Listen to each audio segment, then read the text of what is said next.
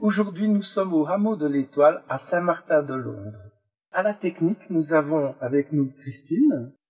Nous sommes dans le camping-car où y avons le studio virtuel et nous recevons aujourd'hui Grégory Mutombo.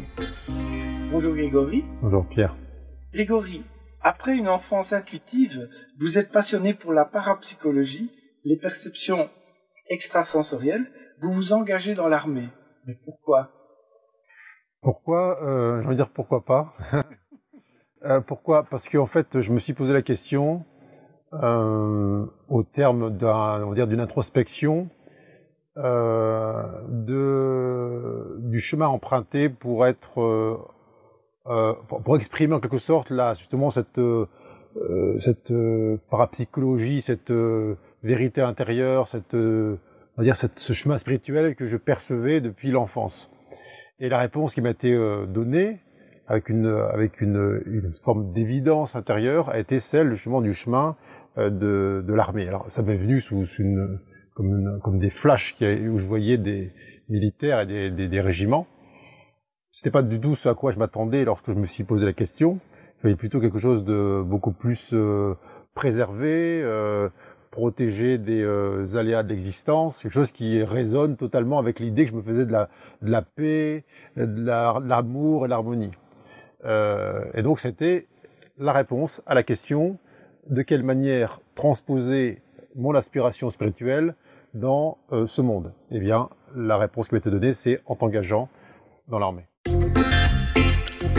Maintenant, vous êtes ex-militaire, vous êtes écrivain, vous êtes romancier, vous êtes essayiste, vous avez écrit un livre, Les enfants soldats, pour lequel vous dialoguez avec les victimes et leurs bourreaux. Et vous devenez un spécialiste euh, de l'analyse et de la compréhension des comportements criminels. Vous êtes aussi conférencier formateur. Pourrait-on dire que votre particularité, ça serait la compassion et votre refus de juger?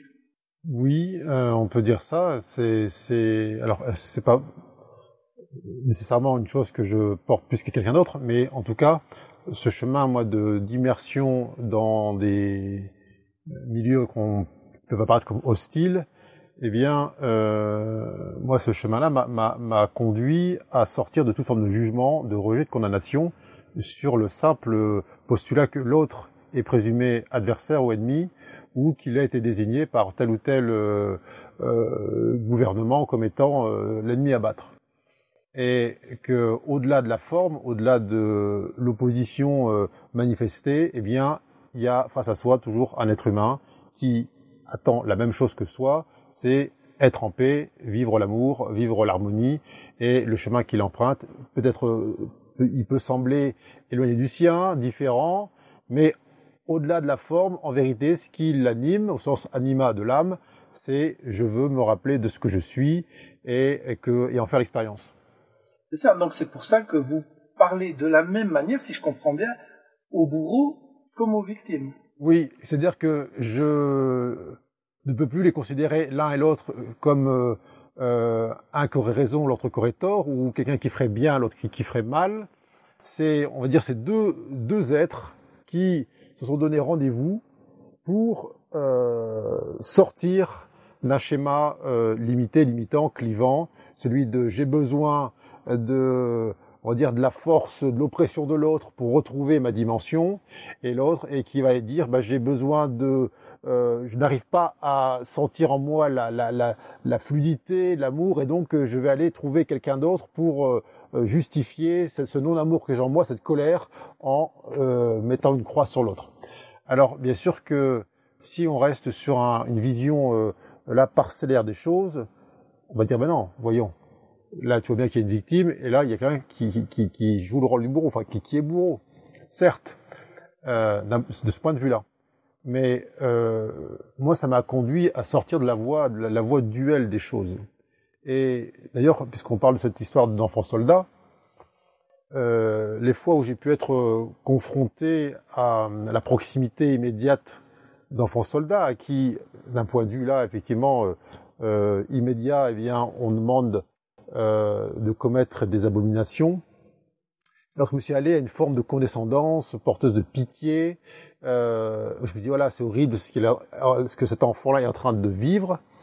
Il y a toujours une sorte de d'injonction, de, rappel à l'arrière-plan qui me disait de la part de l'enfant, mais qui es-tu toi pour me juger en tant que victime, pour ne pas comprendre que ce que je vis là, il y a une partie de moi qui l'a demandé pour justement sortir totalement de la notion de victime. Alors peut-être que toi, tu n'as pas le courage de vivre ce que je vis aujourd'hui, peut-être que toi, tu as choisi un chemin plus confortable que le mien, mais de grâce, ne préjuge pas de ce qui m'amène à être ici. Et à partir du moment où on sort là, effectivement, ce jugement qui est le même, hein, si je juge l'un bourreau, bien, je vais, c'est un jugement pour la, la victime. Eh bien, dès lors qu'on sort cette notion euh, duel des choses, et qu'on prend un peu de hauteur, on voit à quel point bien, ce, ce rendez-vous qui a lieu, même sur un, un, charnier, même sur un champ de bataille entre deux êtres, ce qui fait que, comme deux atomes qui sont là unis euh, et qui permettent la manifestation, eh bien, c'est une force amoureuse.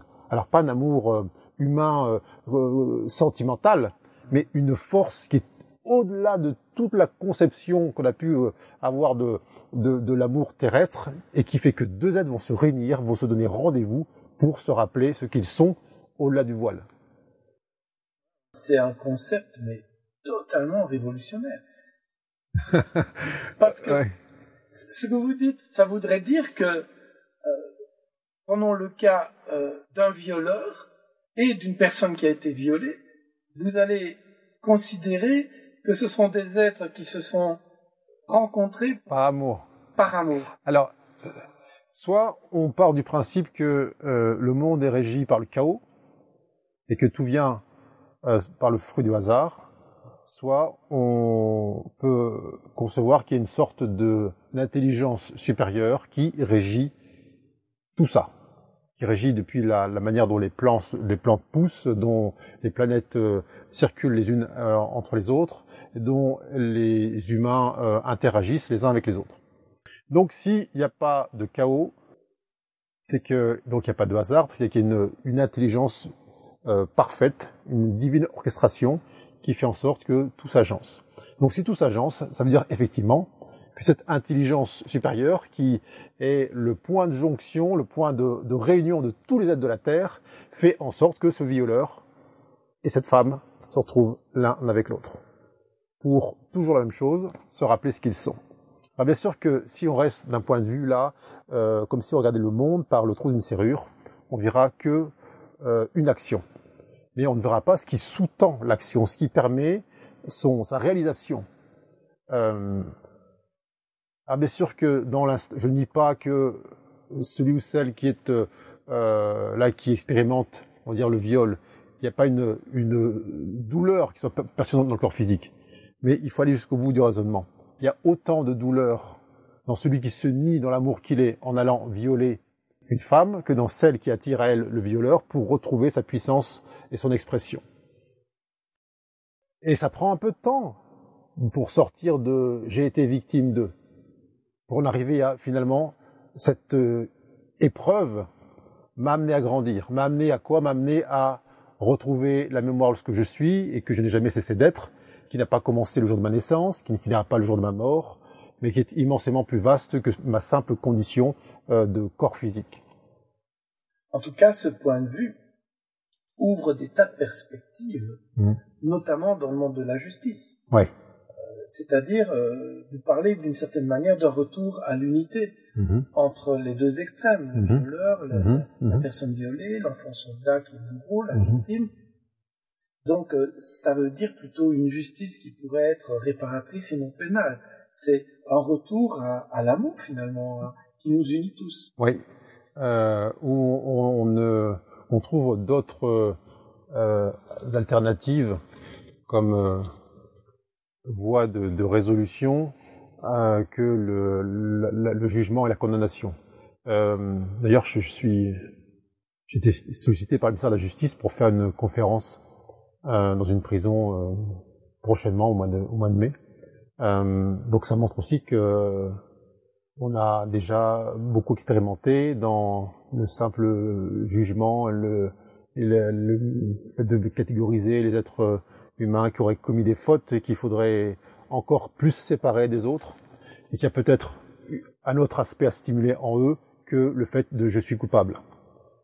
Euh, très bien, ça c'est le constat de surface. Mais qu'est-ce qu'il y a derrière?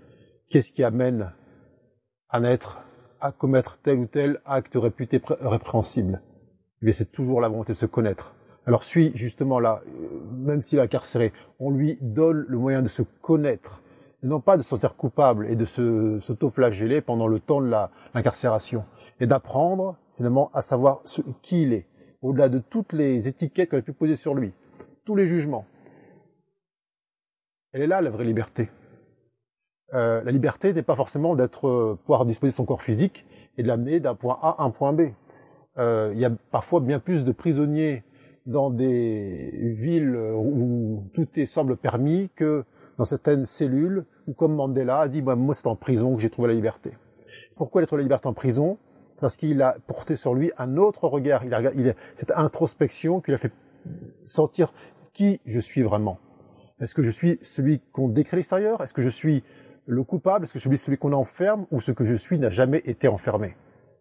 C'est là cette, euh, euh cette réalisation de la conscience qui véritablement libère.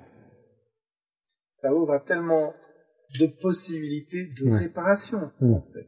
De réparation à, à, se retrouver soi et à retrouver l'amour mmh. sans se juger. Absolument.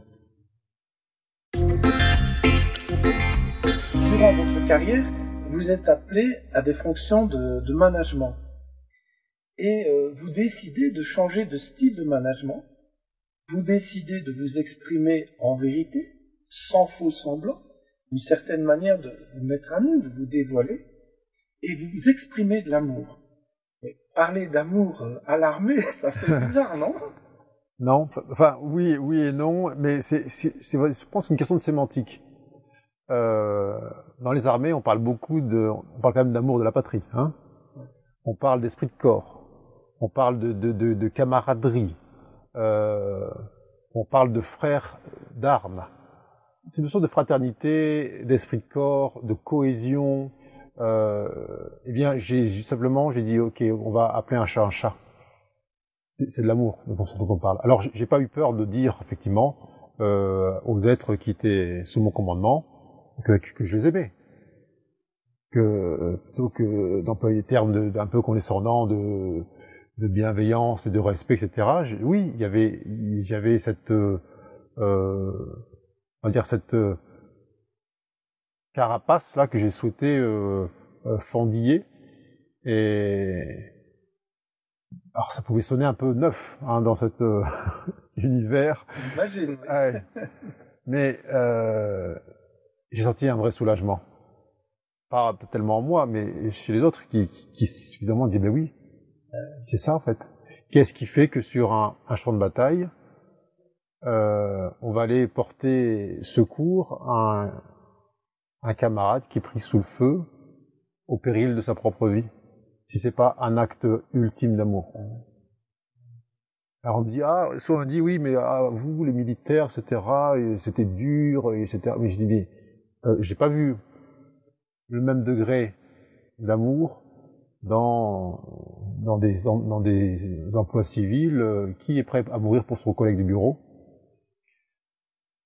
Alors que dès que l'autre a une promotion que l'on n'a pas et qui fait un peu plus d'heures moi moins etc etc ça commence à générer des jalousies. Dit dans dans cet univers là ou qui est peut-être un peu euh, ostracisé ou décrié ou euh, euh parfois euh, vu de manière un peu caricaturale la quantité d'amour, elle est, elle est euh, paroxystique parce qu'on est prêt à, à perdre, eh bien, euh, son expérience, la vie du corps physique au profit de l'autre, sans, attendre de retour.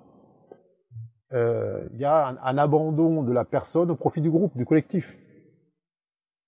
Mais quand vous dites parler aussi en vérité, sans fond semblant, c'est d'une certaine manière exprimer aussi parfois vos doutes, peut-être parfois des peurs en tout cas votre ressenti profond, et, et c'est une manière de se mettre complètement à de, devant vos hommes. Est-ce que c'est pas perturbant être commandant et oser euh, se dévoiler comme ça? Bon, alors euh, moi, j'ai pas tellement, c'est pas tellement que j'exprimais mes, mes, doutes ou mes peurs, mais en tout cas, ce que je faisais, c'est que je laissais euh, une en tout cas la plus grande part possible à l'initiative de chacun. C'est-à-dire que je, je me suis toujours dit que le, chef seul n'est rien. Il n'existe que par parce qu'il est reconnu comme tel. Et donc, mais pour exister, eh bien, il a besoin de, de, la sagesse, de, la maturité et de, de l'intelligence, euh, euh, je veux dire, éternelle qui réside en, en chacun. Et j'ai vu des êtres se, se, se révéler dans leur euh, dans leur puissance, dans leur discernement, alors qu'ils n'avaient aucun grade, mais lorsque tout autour la situation est celle de, comme, une révélation de, de, de, ça, eh bien, je voyais ça comme un, espèce d'éclat à l'intérieur. On parlait de, de, ce style de management qui était un peu différent, mais qui était, bon, le terme, c'est le, le commandement participatif par objectif. C'est-à-dire qu'on, y y a une inclusion totale du groupe dans effectivement le, le, la, la manière de, de, de, d'avancer dans un, dans un processus. Bon, après bien sûr que le chef tranche et va décider parce que il y a un adage qui dit euh, lorsque le chef s'assied, la troupe s'allonge. Donc il faut rester debout et dans l'axe. Et j'avais toujours à cœur, non pas de partager mes peurs, mais de faire en sorte justement euh, que bah, je me responsabilise. Pourquoi? Parce que ce que j'ai beaucoup observé, c'est que il y a beaucoup de chefs qui ont peur et qui masquent ça sous le forme de la, colère. La colère, c'est la peur qui juste, euh, c'est un écran de fumée. Hein. Euh, la colère, c'est la peur de ne pas y arriver, d'être, euh, d'affronter le, le pseudo échec, ainsi de suite. J'ai toujours voulu me responsabiliser et ne pas me décharger sur mes subordonnés de la peur qui doit être la mienne.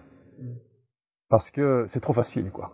Trop facile d'être craint par la colère qu'on peut manifester, alors qu'en fait, c'est notre propre peur. Et puis sous prétexte de oui, oui, c'est un, moi je suis attention, avec moi ça va, ça va pulser, et puis on, on hurle, etc. Mais en fait, c'est de la peur. Et qu'est-ce qui se passe? Il se passe que, eh bien, dans les, dans les strates inférieures, euh, chacun ressent cette peur-là, et puis ça, ça, ça tétanise tout le monde. Alors on se prend euh, les pieds dans le tapis une ou deux fois.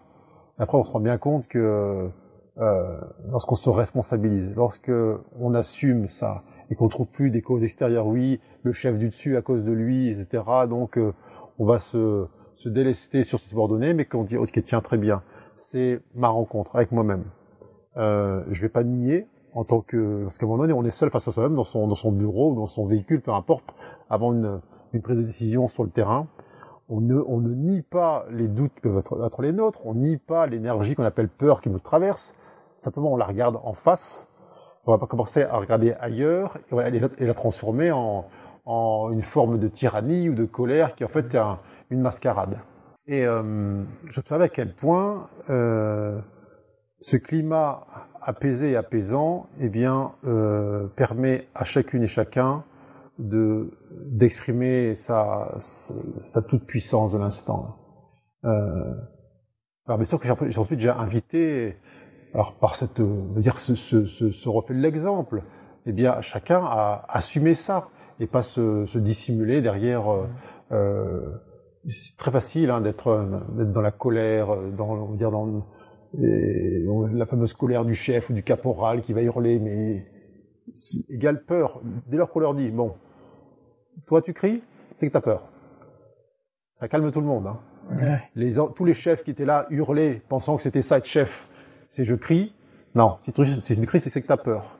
Et comme la peur est pas super bien vue, ça, ça, oblige chacun à faire ce travail intérieur.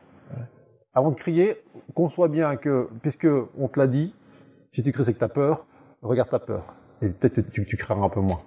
Donc en fait, si je comprends bien, vous ne parliez pas de vos peurs parce que vous les aviez transcendées. En tout cas, j'ai travaillé ardemment. C'est ça. Et c'est une sacrée discipline. Mm. de reconnaître sa peur et de la transcender pour ne pas l'exprimer. Mais oui, mais c'est ça, c'est ça. On parle souvent, on parle de la discipline dans les dans les, les armées. la discipline, c'est vraiment une discipline intérieure, c'est être disciple de soi. La discipline. Être disciple de soi, quelle belle définition de la discipline.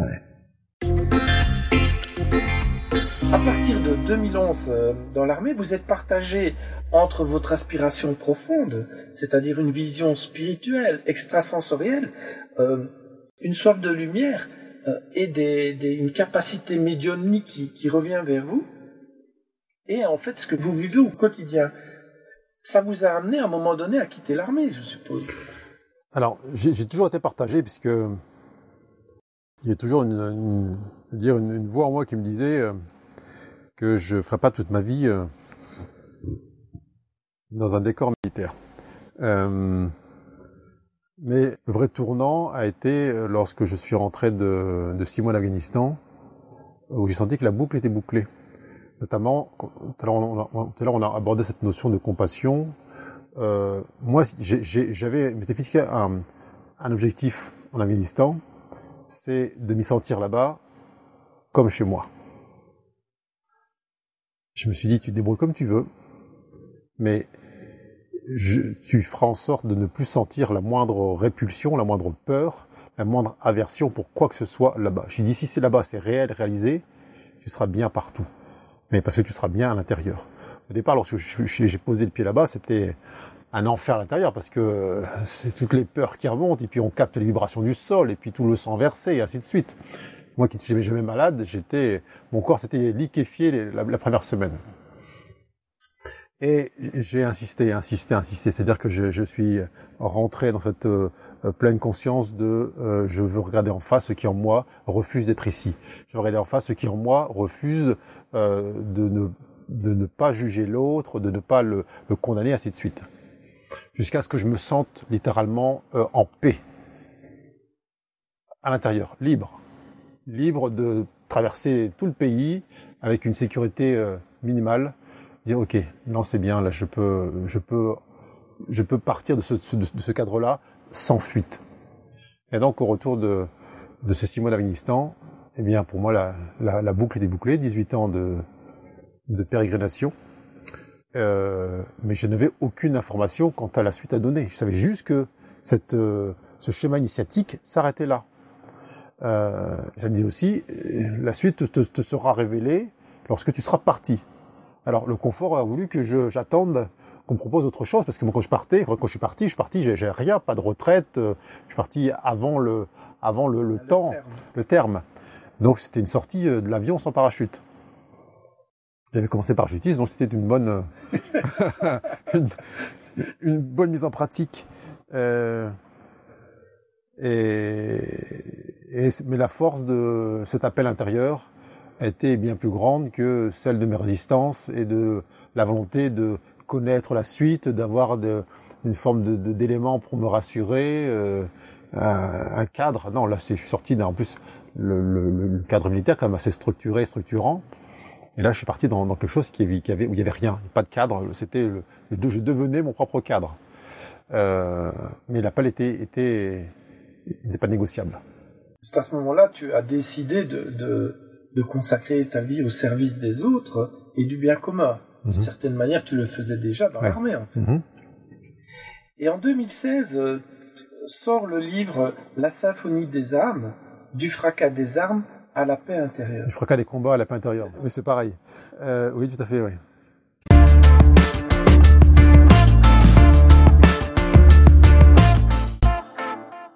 Grégory, comment vous sentez-vous là? Très bien. Qui êtes-vous, Grégory? Qui je suis? Alors c'est, c'est, la question euh, que j'aime, euh, euh, en tout cas que j'ai même posée pendant de longues années, jusqu'à ce qu'elle disparaisse. Jusqu'à la, qu'il y ait disparition du questionneur. je vais disparaître instantanément. Alors, c'est pas la disparition de, de physique, mais c'est la, disparition de, de, la, de la nécessité d'avoir une réponse qui soit formelle. Quelle est votre raison d'être sur cette planète? Aimer. Sans condition. Tout ce qui est.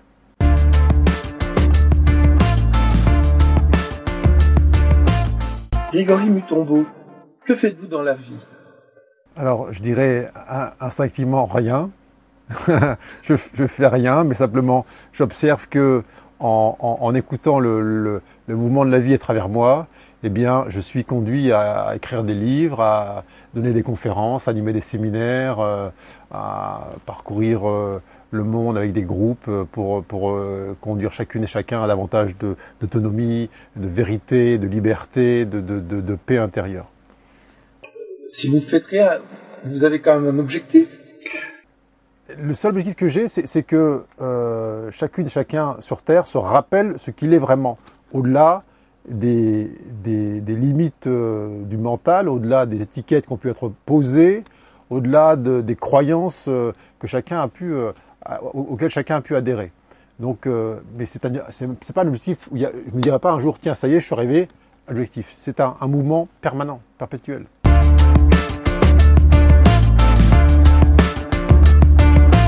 Quel milieu fréquentez-vous?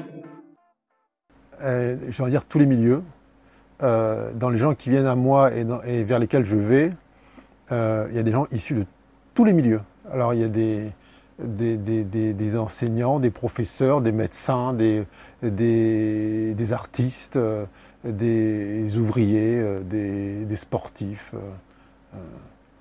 Je, ne me limite à aucune, aucune frange de population, sous prétexte qu'elle serait plus ou moins plus ouverte ou éveillée. Bien sûr que par ce que je transmets dans mes conférences et mes discours, euh, eh bien, il y a une forme de sélection naturelle par la vibration qui fait que celui ou celle qui n'est pas du tout, euh, euh, en tout cas qui ne témoigne aucune forme d'intérêt pour les questions un peu plus philosophiques que matérielles, bon, ça, ça crée une forme de distance apparente. Mais je m'interdis rien raison pour lesquelles d'ailleurs bah, je me sens autant appelé à, parler à des soi-disant euh, euh, éveillés qu'à des, des, détenus en prison. Donc en fait, euh, c'est aussi d'une certaine manière une, communauté qui, qui partage des, valeurs identiques. Oui, alors, mais le, moi je vois la Terre comme une communauté. Parce que j'ai trop vu des reformations communautariste dans des milieux dits spirituels où on est entre nous, entre, on a les bonnes idées, la bonne tenue, la bonne nourriture, euh, la bonne musique qui va, bref, et ça devient comme quelque chose qui est euh, un peu clivant, enfermant. Euh, J'aime à rappeler que lorsqu'on est capable de voir son voisin de palier, celui euh, pour lequel on a le plus d'aversion parce qu'il met la télé à fond sur les chaînes de foot et qui dont on entend les bruits de bouteilles euh, dans, dans la poubelle le lundi matin. Mais si on est capable de voir cet être-là comme étant euh, le, de même essence que soi, avec la même aspiration, avec la même volonté de se rappeler véritablement de ce qu'il est et de vibrer l'amour. Il n'y a plus de communauté, ça n'existe plus. Il y, a, juste l'humain. L'humain qui est là, qui est incarné et qui fait du mieux qu'il peut à chaque instant pour se rappeler ce qu'il est.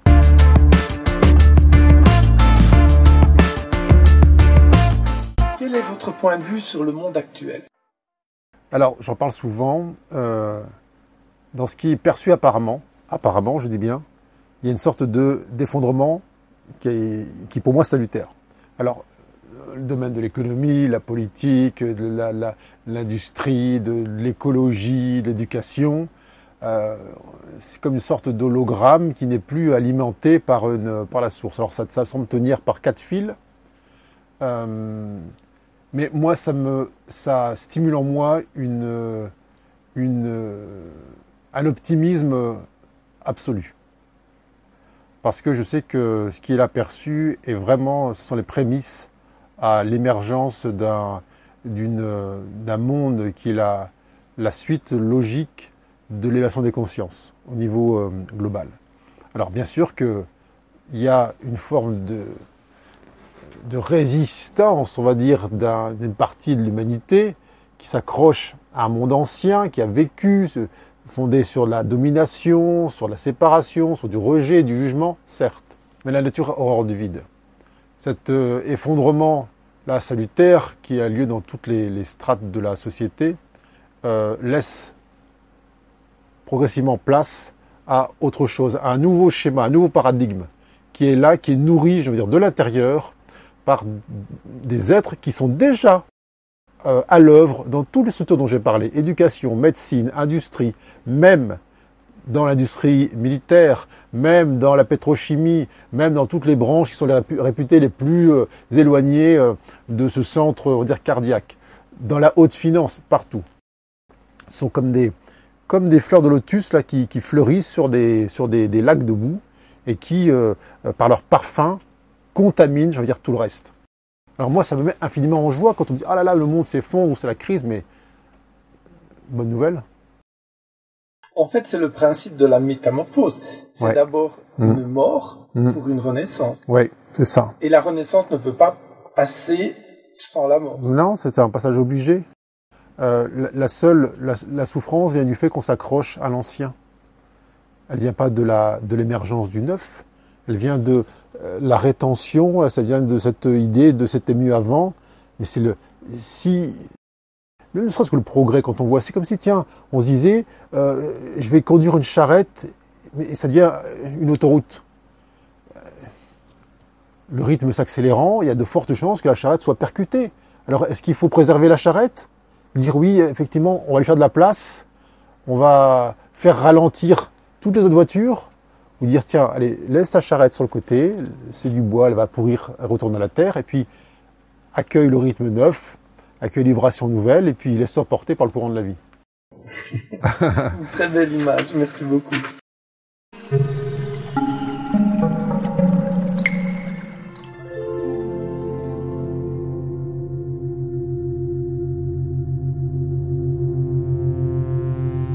Grégory, parlons des cinq piliers de la démocratie éthique. Le premier pilier, c'est l'éthique de l'accomplissement. Cette éthique de l'accomplissement part d'une idée, qu'il y a des lois naturelles, et que la loi naturelle principale, c'est même un postulat, qui découle d'une observation, à savoir lorsqu'on observe le monde, l'univers depuis sa création, le Big Bang, euh, la création, les premières cellules, le développement, euh, euh, les animaux, les végétaux, puis les poissons, les animaux, les vertébrés, l'être humain, on constate que l'univers grandit perpétuellement en conscience. Et le postulat de cette éthique, c'est que c'est d'explorer tous les possibles pour grandir perpétuellement en conscience. C'est sur cette euh, base-là que se positionne l'éthique, c'est-à-dire sur la raison d'être de l'univers, à savoir grandir perpétuellement en conscience. Mhm. Et c'est une éthique de l'amour et non pas de la morale. De l'amour, ça veut dire j'agis par amour et pas parce qu'on me dit tu fais ci, tu fais ça. Mhm. Non, c'est être en phase avec son être profond et avec la vibration de l'univers et ces lois naturelles qui sont l'augmentation perpétuelle de la conscience également le respect à la fois de l'individu, des groupes, des communautés, de la nature et de notre propre nature. C'est le point de vue résumé de l'éthique. Je suis très très en phase avec tout ça, euh, notamment de cette notion d'exploration du champ des possibles, qui est à mon sens effectivement, euh, dire, illimité. Il n'y a pas d'autre sens à cette multiplicité de la forme que celle que la vie qui joue à se, à se connaître en dehors d'elle-même dans cette euh, euh, création infinie, à la fois dans euh, sa forme, dans ses reflets, dans ses vibrations, dans ses, parfums, dans, dans, dans, ses sons. Tu, n'as pas de communauté. Oui, c'est ça, tout à fait. C'est en fait hmm. l'espèce humaine unie individuelle. Voilà. Oui, c'est exactement ça. C'est que, alors, c'est là où, il y a une forme de, de, beauté dans cette multiplicité, c'est que euh, il y a certes, on va dire, 7 milliards et demi d'êtres humains qui semblent tous différents dans leur expression, mais en soi, ils sont tous identiques, en eux-mêmes, en, essence. Alors, euh, le piège, bien sûr, est de vouloir les assemblés par euh, apparence similaire, ou par idée similaire, ou par comportement similaire. Mais là, on est sur un aspect temporel, temporel des choses. Et on sort justement cette euh, euh, création qui naît dans l'instant présent, qui est toujours neuf. Alors, si on sort de ces schémas clivants qui sont fondés sur une observation extérieure des choses, eh bien, on entend qu'il n'y a plus possibilité de catégoriser les uns et les autres et donc de les enfermer au détriment d'un autre espace qu'il pourrait découvrir, connaître, investiguer, etc., etc. Alors, raison pour laquelle, effectivement, je suis très attaché à cette notion euh, euh, d'humanité, la communauté humaine qui aspire dans sa, globalité, eh bien, à la même chose. Alors oui, les chemins euh, qui sont empruntés peuvent sembler très opposés, mais je veux dire heureusement qu'ils sont tous euh, opposés, enfin semblant opposés, parce que c'est ça qui crée ce mouvement, c'est ça qui crée cette diversité, c'est ça qui crée l'envie de, de, de, de, se découvrir, de se rappeler ce que l'on est. C'est en fait typiquement la vision de la démocratie éthique. Parce qu'en fait, l'éthique dont tu parles, c'est celle d'une vision non pas égocentrique, hmm. non pas ethnocentrique, à savoir euh, tu fais partie de ma communauté, tu es hmm. mon ami, hmm. t'en fais pas partie, tu es mon ennemi. Et en fait, tu parles d'une vision monde-centrique, c'est-à-dire qu'il y a une seule espèce, une et indivisible. Absolument. Absolument. Et, et, et que dans cette euh, espèce une et indivisible, eh bien, il y a des formes d'expression euh, qui sont différentes, mais qui euh, se nourrissent les unes des autres, qui s'enrichissent les unes des autres, par cette, cette capacité à se reconnaître au-delà de la différence apparemment exprimée en surface. Ben, en fait, tu amènes directement le deuxième point de la démocratie éthique. Le deuxième pilier, c'est le retour à l'unité. Et donc, en fait, c'est le retour à l'unité de l'être humain en tant qu'espèce, une et indivisible, non pas des communautés séparées, des communautés différentes dont les différentes créent la richesse de cette unicité. Mais dans le, retour à l'unité, on parle aussi d'équilibrage des polarités, c'est-à-dire des qualités masculines et féminines, mhm. le yin et le yang, on le, on le, dit. Mais aussi en politique, on peut parler euh, la gauche et la droite. La gauche serait plutôt euh, les valeurs de partage, la droite plutôt des valeurs de structuration, de, de direction et de puissance aussi. Et donc c'est un peu les qualités masculines et féminines. Et le retour à l'unité, en fait, c'est euh, la reconnaissance de, de, ces deux polarités mhm. qu'on nous a toujours proposées comme quelque chose de complètement opposé, mhm. vers un retour d'une concréation d'une unité. Oui, absolument. C'est vraiment ce passage de, de la dualité à l'unité en reconnaissant bien évidemment que, euh, on peut parler de la politique, mais ce qu'on rejette chez l'autre, c'est ce qu'on rejette en soi. Et donc, alors, dès lors où on peut accueillir en soi ce qu'on rejette en l'autre, en vérité, eh bien, ce qui se passe, c'est cette unité, on passe de cette euh, séparation, ce conflit permanent, cette, euh, euh on parle d'opposition en politique, hein, c'est l'autre, et forcément, il est opposé ne serait-ce que parce que il n'appartient pas à son camp, il est opposé. Il n'est pas, pas neutre, il est opposé. On parle d'opposition. Alors, il est temps de sortir cette notion d'opposition, de, voir que ce à quoi, eh bien, on dit non, en fait, c'est pas extérieur à soi, c'est à l'intérieur. Alors, c'est très juste cette notion de, polarité, de masculin et de féminin, qui parfois ont d'ailleurs été un peu euh, travestis dans leur essence. On a, dit que les femmes étaient le, sexe faible, par exemple.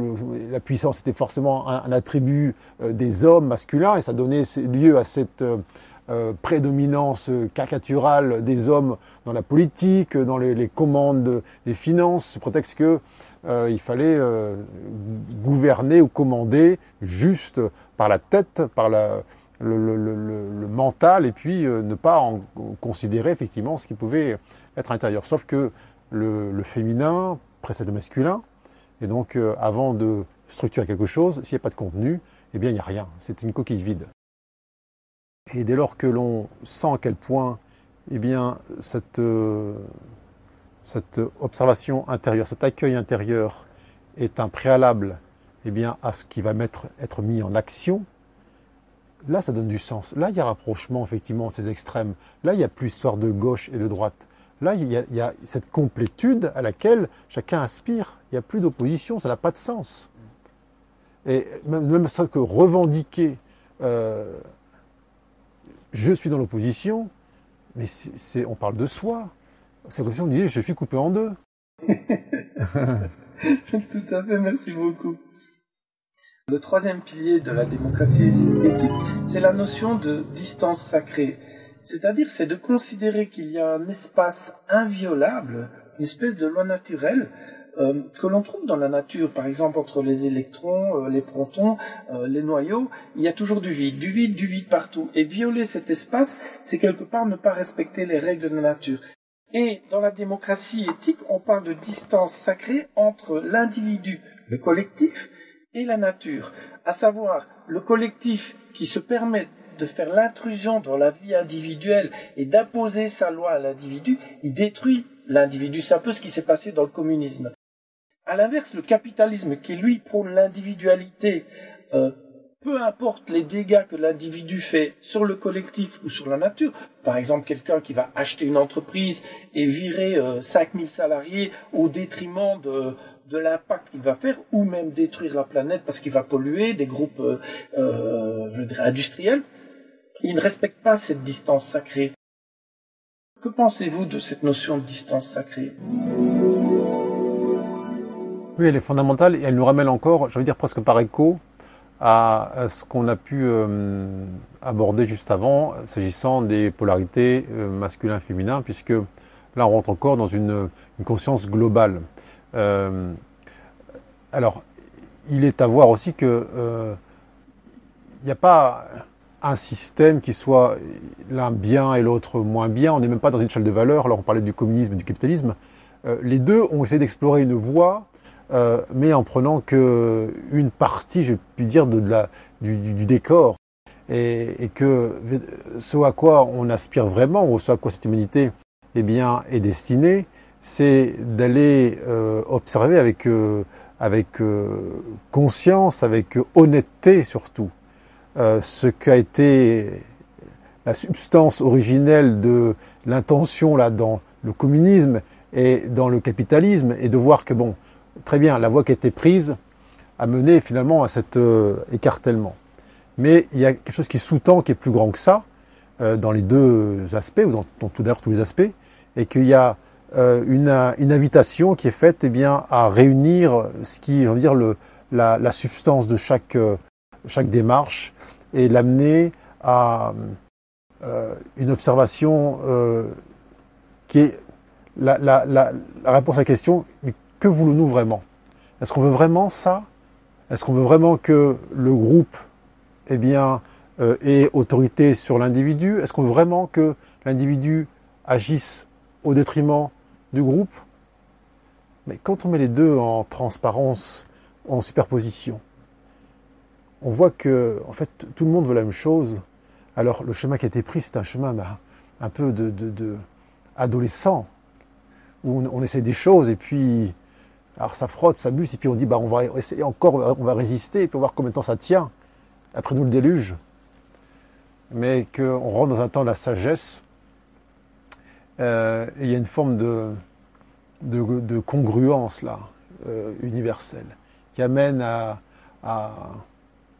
beaucoup plus de, de, euh, je dirais, je dirais l'état d'honnêteté, c'est-à-dire qu'on peut plus jeter en bloc l'un et l'autre, euh, dire bon, il y a, y a, des aspects qu'on a qu'on a essayé de d'appréhender, euh, sur lesquels on est resté un peu en surface, et euh, mais au fond, ce que tous voulaient, c'était la même chose, c'est être heureux, et tous les êtres humains sur Terre veulent être heureux. Je vois, je vois ça qui, qui, qui, émerge dans cette, cette humanité. Ouais. Quatrième pilier, c'est la communication vivante. Alors la communication vivante, toujours dans, cette conscience qu'il y a deux polarités, la partie féminine, la partie masculine, elle considère que la communication, euh, je vais le dire, mentale ou plus profonde, empathique, telle que la communication non violente, la communication transformative, la PNL humaniste, euh, l'analyse transactionnelle, qui sont dans ces intentions-là, absolument fabuleuse. En même temps, l'autre polarité est souvent oubliée c'est-à-dire une communication que j'ai envie de qualifier de physique, voire guerrière, celle qui est liée aux arts martiaux.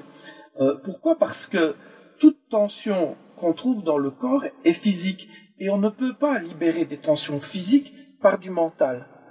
Et donc cet aspect-là de la communication est souvent oublié, voire dénigré dans le monde du développement personnel.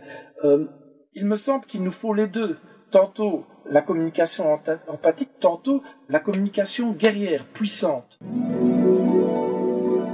J'ai toujours prôné euh, l'idée d'une spiritualité qui soit incarnée, c'est-à-dire qui soit, euh, bah, qui descende jusque dans la matière. Alors on peut avoir beaucoup d'inspiration, effectivement, beaucoup d'envie, beaucoup euh, d'ambition, même altruiste. Mais tant qu'il n'y a pas une réalisation là, dans la corporalité, dans le corps physique, tant que c'est pas vécu, intégré dans chacune des cellules, eh bien ça reste un peu la littérature, ça reste un peu euh, en flottaison. Alors bien sûr que oui, cette notion de, de communication non violente doit être euh, amenée dans le corps physique et d'être mise à l'épreuve de l'expérience. Euh, tant qu'on n'a pas expérimenté les choses et que l'on n'a pas, euh, j'ai envie de dire, goûté toutes les teintes de ce qu'on appelle l'amour. Ok, l'amour peut être euh, une forme d'écoute euh, attentive, douce, mais parfois l'amour tranche. Et c'est pas parce qu'on va être un peu apparemment rigide dans une parole, dans une décision, que c'est pas de l'amour. C'est, ce serait un acte de non-amour parfois que de demeurer dans une forme là de, de béatitude qui serait sous prétexte que oui, euh, l'amour permet tout. Non. Parfois, l'amour dit non. Euh, lorsqu'une mère eh bien, va euh, crier sur son enfant parce qu'il est en train de perpétuer un geste qui là, va causer des désagréments aux autres ou euh, engendrer une blessure. C'est pas du non-amour. C'est là, c'est aussi la parole qui va, qui va aller euh, droit au but et qui, et qui a besoin de transiter justement par la densité corporelle, même jusqu'à impacter l'autre physiquement. Et donc c'est vrai qu'il y a ce côté engagé euh, où tout, c'est tout le corps qui, qui participe à ce processus. Merci, ça peut choquer beaucoup de gens. Tous ceux qui, ont une vision euh, doucereuse, euh, comme du velours, de l'amour, oui, pourront être choqués. Mais euh, l'amour est, neutre dans son expression, c'est-à-dire qu'il ne sait pas, parce qu'on va parler doucement, qu'on porte plus d'amour que celui qui va être un peu plus tranchant. Parfois, pour être euh, réveillé d'un cauchemar, eh bien, euh, celui qui s'approchait va hurler. Et si on fait Hé, réveille-toi Sous prétexte qu'on est tout amour, l'autre est maintenu dans son cauchemar. Et des fois, c'est un cauchemar existentiel. Alors, l'amour prend la teinte qui est parfaite pour celui ou celle qui en est euh, le destinataire ou la, destinatrice. oui, un électrochoc est parfois salutaire. Exactement. Et le cinquième pilier, c'est la gouvernance éthique. En fait, la gouvernance éthique a elle-même des fondements qui sont une raison d'être de toute organisation, entreprise, collectivité, qui soit en phase avec l'éthique de l'épanouissement, le partage du pouvoir de décision par consentement mutuel. Donc là, on amène la notion de partage dans la direction tout en maintenant la discipline et l'autorité dans l'exécution des tâches. Puisque sans discipline, on ne peut pas construire une maison, on ne peut pas euh, sauver les gens d'un incendie s'il n'y a pas un chef qui va donner des ordres. Par contre, on peut partager le pouvoir mhm. pour choisir euh, le, camion de pompier. Euh, dans la gouvernance éthique, il y a un nouveau mode d'élection absolument révolutionnaire, c'est un mode d'élection sans candidat. C'est-à-dire qu'il n'y a pas de lutte de pouvoir. On va choisir quelqu'un, mais il n'y a pas de candidat. Il n'y a pas de campagne électorale. Il faut le vivre pour le, ressentir. Et à la place de dénigrer l'autre, on va mettre en valeur ses qualités. Je te choisis toi parce que tu as les meilleures qualités du monde. Et on va pas dire comme on fait maintenant, ce type-là c'est un salaud, il faut pas voter pour moi. Mmh. Non, c'est l'inverse. On va magnifier la qualité, dire voilà pourquoi je te choisis toi parce que tu as telle qualité de discipline, de cohérence, de constance et que sais-je. Hein de créativité. Un autre fondement, c'est la réappropriation du pouvoir, mais aussi de la responsabilité individuelle, qui permet à la fois un droit et un devoir de désobéissance, à la fois d'obéissance et de désobéissance. C'est-à-dire que si on donne un ordre qui n'est pas en phase avec la raison d'être, il y a un devoir de désobéissance. Mhm. C'est une notion qui n'est pas toujours facilement acceptable. En tout cas, c'est une notion, moi, qui, existait déjà dans le, dans le monde militaire dans lequel j'étais. Cette, ah euh, euh, ce devoir de désobéissance, dès lors qu'un ordre qui est euh, donné, eh bien, manifestement est contraire à la dignité, au sens de la, de la, valeur humaine et de le, je veux dire, osons le mot, de l'amour, eh bien, il y a l'obligation de désobéir. Alors ça, c'est un, aspect qui est assez méconnu, euh, ce qu'on appelle les baïonnettes, les baïonnettes intelligentes. Les baïonnettes intelligentes Oui. C'est-à-dire que c'est pas juste, euh, tiens, euh, j'ai reçu l'ordre 2, mais est-ce que, en conscience, est-ce que ma conscience est alignée sur euh, l'ordre qu'elle t'a donné?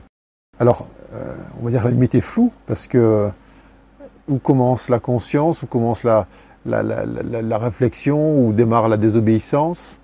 Mais euh, j'ai envie de dire que les graines de ce dont on parle ont déjà été semées. Dans, on va dire, une structure qui est celle où la notion de désobéissance est la moins acceptée.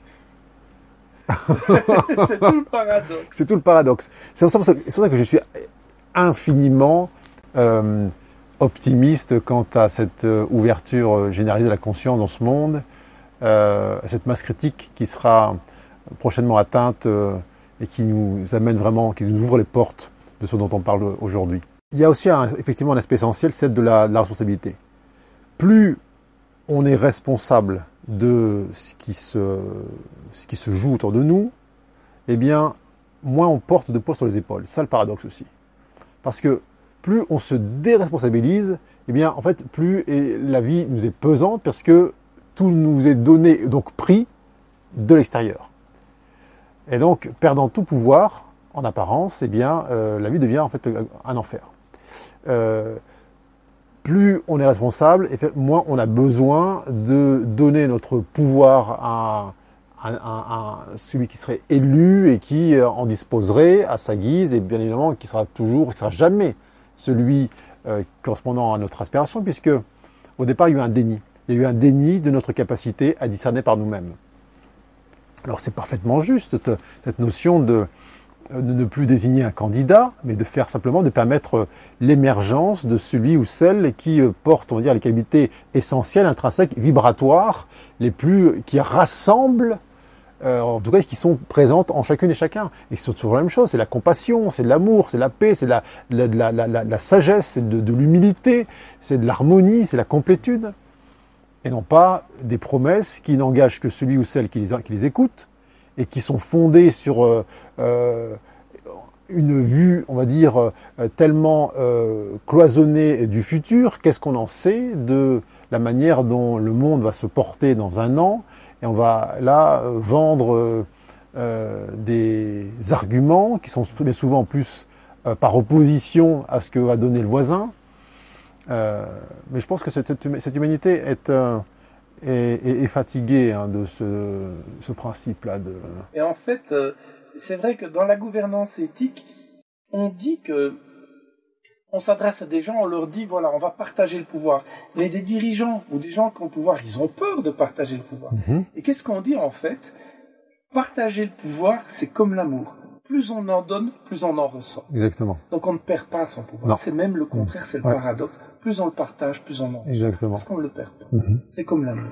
Et la connaissance. Et la connaissance. Mhm.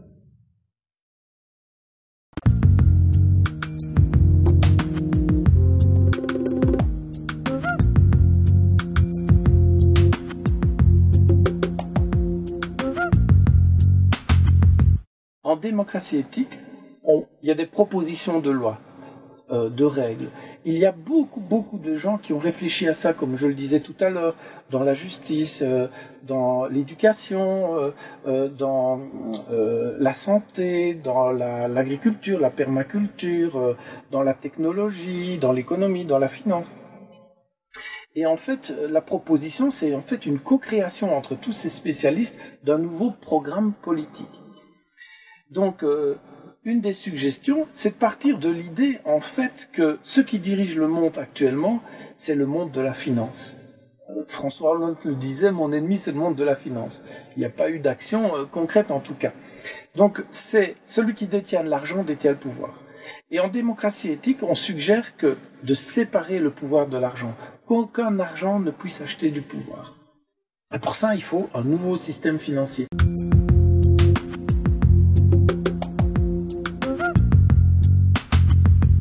La proposition, c'est en fait de changer l'étalon monétaire euh, en considérant que ce n'est plus le dollar la référence. Il faut savoir que le dollar, c'est une organisation, c'est la Fed, qui euh, fabrique le dollar. La Fed, en fait, c'est la Banque centrale américaine, mais qui est une société privée qui appartient à environ 300, 300 individus. Et cette société privée, en faisant clic, fabrique des milliards de dollars, comme la BCE d'ailleurs le fait, et toutes les autres banques après, c'est de l'argent virtuel qui n'est pas basé sur une valeur. Et donc l'idée, c'est de dire, ben, puisque nous sommes les seuls êtres à utiliser de l'argent, ben, faisons un étalon monétaire qui soit l'être humain en tant que tel. Et alors plutôt que d'hériter à la mort d'un individu, bah, pourquoi est-ce qu'on n'hériterait pas à la naissance? Ce qui est plus logique, on hérite de la vie, on devient vivant, on meurt, et quand on meurt, on s'en va, il n'y a rien qui reste. Donc l'idée, c'est de dire, voilà, il faudra un système financier où chacun est actionnaire à part égale d'une banque euh, centrale, et que chacun devienne, que le nouvel étalon monétaire soit l'être humain et qu'à la naissance on crée un étalon, euh, on crée une masse monétaire. Donc euh, le nouveau système financier ne soit plus celui qui dépende de la dette et d'une croissance, parce que dans un monde fini, une croissance infinie est complètement une aliénation. Et, c'est pour ça que dans notre système actuel, on a besoin de guerre pour détruire tout et refaire de la croissance.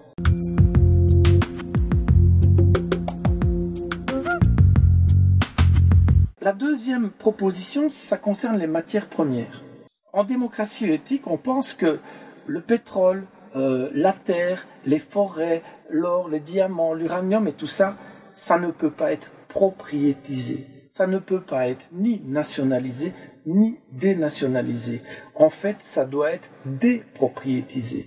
Ça appartient à la planète. Et nous, en tant qu'espèce, nous, avons le droit de nous en servir, mais en respectant les autres espèces et dans un équilibre.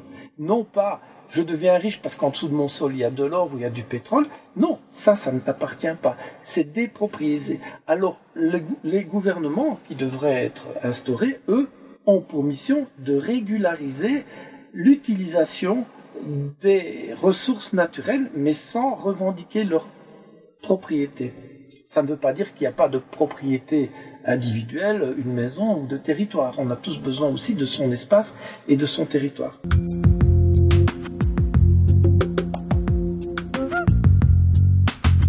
Une autre proposition, c'est un service de contribution universelle qui donne droit à un revenu universel, c'est-à-dire quelqu'un qui consacrait sa vie à créer de la richesse pour le bien collectif pendant un an pourrait avoir droit, par exemple, euh, à un revenu universel de 350 euros toute sa vie pour l'année prestée. Mais il a le droit de faire 5 ans de service universel. Et pendant ces 5 ans, ben, il peut soit être médecin, soit, s'il est médecin après ses études, soit être constructeur, euh, soit être, euh, pourquoi pas, ingénieur du son, musicien, bref, contribuer à ce que on trouve dans les armées. Pour moi, les structures de l'armée, c'est l'exemple parfait pour la création d'un service de contribution universelle. Pourquoi? Parce qu'il y a des hôpitaux à l'armée, il y a un génie civil, on peut faire des ponts, euh, il y a la communication, il y a la télécommunication, il y a... en fait tout est dans l'armée. Et si le service de contribution universelle crée la richesse pour l'être humain, cette richesse va permettre alors de pouvoir en vivre pour ceux qui l'ont donné. Donc quelqu'un qui ferait un service de contribution universelle pendant 5 années pourrait avoir 5 fois 350 euros, c'est-à-dire 1750 euros par mois à vie, et là consacrer sa vie à soit la création d'autres richesses avec euh, euh, le meilleur, j'ai envie de dire, du capitalisme. Quelqu'un qui se dit je vais faire un restaurant euh, euh, gastronomique, bah, il va gagner de l'argent en plus, c'est parfait. Quelqu'un qui va se dire moi je veux faire de l'art et peu importe que ce soit diffusé ou pas, bah, il va vivre décemment parce que euh, la base et la réflexion du revenu universel et du montant, c'est suite à une étude aux États-Unis, une étude qui a analysé euh, la population la plus heureuse. On a constaté dans le monde de la finance que les gens qui gagnaient l'équivalent d'environ 20 000 dollars par an étaient les gens les plus heureux. En dessous, on rentre dans la survie. Au-dessus, on rentre dans les problèmes. Donc c'est pour ça que le service de contribution universelle va vers un revenu universel qui tend à être heureux qu'on travaille ou qu'on ne travaille pas, puisqu'on a contribué à, la société par le service de contribution universelle. Hmm.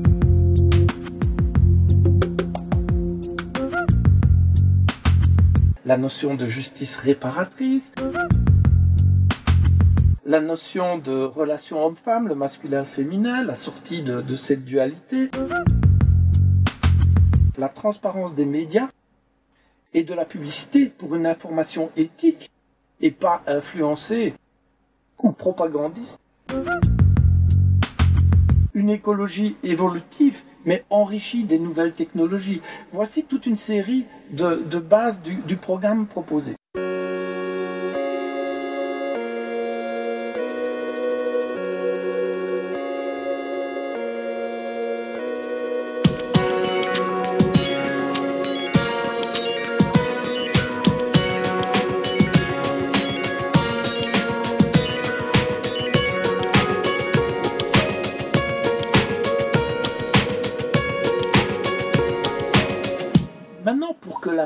De ce programme se fasse, euh, on a constaté dans l'histoire que les systèmes ne changent que lorsqu'il y a une véritable révolution. Sans révolution, ça ne fonctionne pas. Elle ne vient pas toute seule. Mais la révolution n'arrive que lorsque les gens sont excédés, n'en peuvent plus. Et c'est ce qui s'est passé, par exemple, euh, en France avec la prise de la Bastille. Mais il y a quelqu'un, il y a deux êtres totalement exceptionnels qui ont fait une révolution pacifique. Je pense à Gandhi, qui, lorsqu'il a fait la marche du sel, a réussi par la non-violence de faire en sorte euh, d'exclure de, son territoire euh, l'impérialisme anglais à l'époque, disons l'impérialisme. Mais c'est la non-violence qui a été la plus puissante. Mandela, il a fait pareil. Il a réengagé les gens qui étaient ses propres bourreaux dans le, dans, ces gouvernements. Donc il était dans cette euh, vision non violente et d'unicité, comme on en a parlé. Alors la stratégie ne serait-elle pas euh, dans l'extrême, et je dirais même plus que dans l'extrême, euh, la stratégie ne serait-elle pas la meilleure de prendre le pouvoir en prenant le pouvoir financier, puisque c'est lui qui dirige le monde? Et là, il y a une suggestion, ça serait bah, de faire une manifestation et non pas de faire la prise de la, euh, de, la, Bastille, mais de faire la prise de la Banque centrale européenne pour la déclarer peuple, banque du peuple européen, déclarer chaque personne actionnaire à part égale, puis créer, la nouvelle masse monétaire qui ne dépend plus de la croissance et de la dette, mais un système économique grâce à ce, ce monde financier qui rentre, qui fonctionne aussi bien dans l'équilibre que dans la croissance ou la décroissance. Alors, l'idée est merveilleuse, euh, mais elle euh, suppose que collectivement, il y ait le niveau de conscience qui accompagne ça. Et que cette, euh, contrairement, on va dire, à 89, à la Révolution française, que cette prise-là, elle soit initiée non pas par la colère ou la fureur ou la peur du lendemain, mais c'est une prise de conscience intérieure, un mouvement de responsabilité, un mouvement d'amour universel qui dit oh, voici ce vers quoi eh bien, on aspire à euh, nous diriger.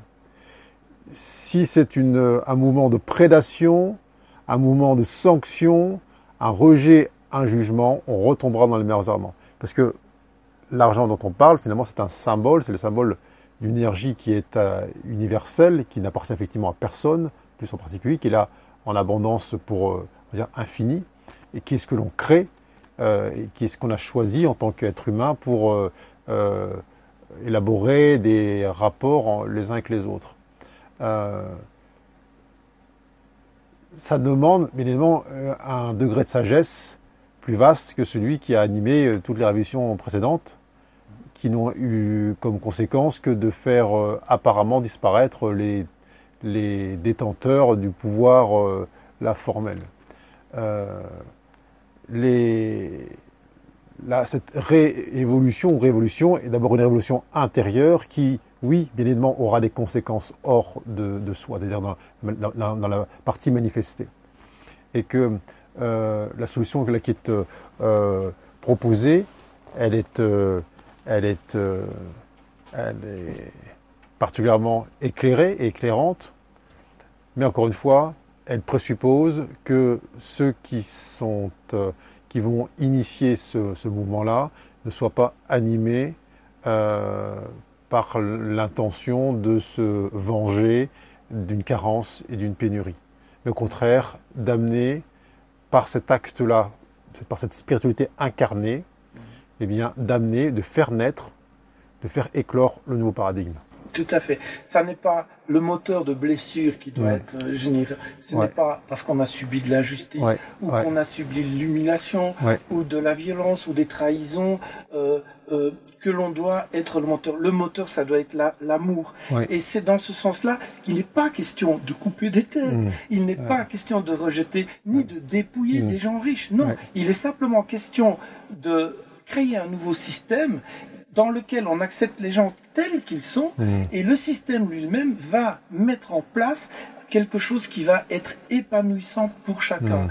dans le respect de chacun. Il n'est pas question de dire celui-là c'est un salon, on va le virer. Non, il est question simplement dans la démocratie éthique du retour à l'unité et de dire voilà, maintenant on arrête ce jeu-là qui a été utile, très utile jusqu'à présent, et on en fait un nouveau et le nouveau jeu, il est, euh, il est mu par l'énergie de l'amour. Hmm, absolument, absolument. Et, et c'est, j'ai envie de dire, c'est, euh, c'est, presque une, comme une conclusion où on se dit, bah, euh, oui, de toute évidence, de toute évidence, c'est ce, c'est ce vers quoi chacun veut tendre.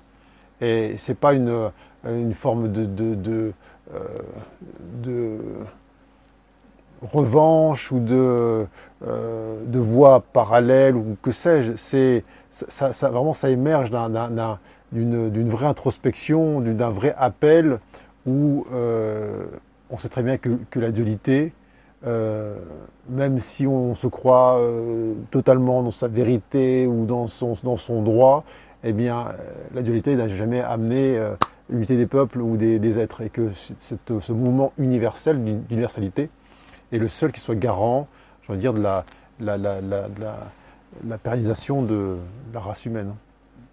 Et toi qui as euh, côtoyé les grands du monde pour la sécurité des présidents, etc., penses-tu que dans le monde politique, dans le monde de l'armée, de la gendarmerie, il y a des gens qui tendraient à, à ça? Dans toutes les strates, dans toutes les couches, dans, toutes les, dans tous les cercles, il y a des, des êtres qui sont là, en présence et qui sont animés par cette même conscience. Alors, j'ai envie de dire, c'est important pour ça de, ne pas juger, de ne pas jeter le bébé avec l'eau du bain. Tout à fait. Et de, et de percevoir, de sentir que euh, dans chaque domaine de la société, de la civilisation, eh bien, il y a, on va dire, de, de, il y a des bonnes volontés partout. Et que, et, et, même chez ceux qu'on juge comme étant les plus euh, euh, ancrés sur euh, leurs prérogatives et leur, euh, et leur position, si on est capable de le voir comme étant possiblement là, je veux dire, frappé par le feu de la conscience et d'ouvrir grand les yeux sur leur quête véritable qui n'est pas celle de avoir plus de pouvoir ou à obtenir tel poste, mais en fait c'est être heureux simplement, eh bien si on est capable de voir ça en l'autre, eh bien, on lui permet de sortir de son rôle. Tant qu'on est focalisé sur il est comme ça, il est méchant, il est ceci, eh bien, c'est comme si on cristallisait le personnage. On, l'oblige en quelque sorte à se maintenir dans ce rôle-là. Et dès lors qu'on le voit comme étant celui qui, par son, allez, son discours peut-être un peu horripilant, mais nous amène à dire, mais qu'est-ce qu'on veut vraiment? Oui, on veut ça. Ben merci, grâce à toi, grâce à ce que tu as dit, même si c'était euh, outrancier, mais grâce à ça, eh bien, on se rappelle de ce qu'on veut vraiment tous et toutes. Et donc, les, les voiles tombent, les rôles euh, cessent. C'est ça. Donc dans tous les milieux, ce genre de, de mouvement peut à un moment donné euh, fédérer. Oui, complètement. Et puis c'est comme euh, moi je vois ça souvent comme comme un, un barrage hydraulique. Il suffit juste d'enlever une brique du barrage. Peu importe le temps que ça va prendre, le barrage est condamné. Tout à fait. C'est un très bel exemple. Très bel exemple. Et donc on n'a pas besoin de 7 milliards d'êtres Non. humains. On n'a pas besoin de mais non, on a juste besoin de dans chaque grand barrage juste une brique qui sort du barrage et c'est c'est c'est déjà accompli. Bien, merci beaucoup Grégory pour euh, ce point de vue, ton point de vue et, et, et cette co-création à, à la démocratie éthique, une, une démocratie où c'est le pouvoir est donné à l'éthique et à la Mm. sagesse pour prendre tes mots. Merci infiniment à toi. Merci beaucoup Grégory et à bientôt. À bientôt.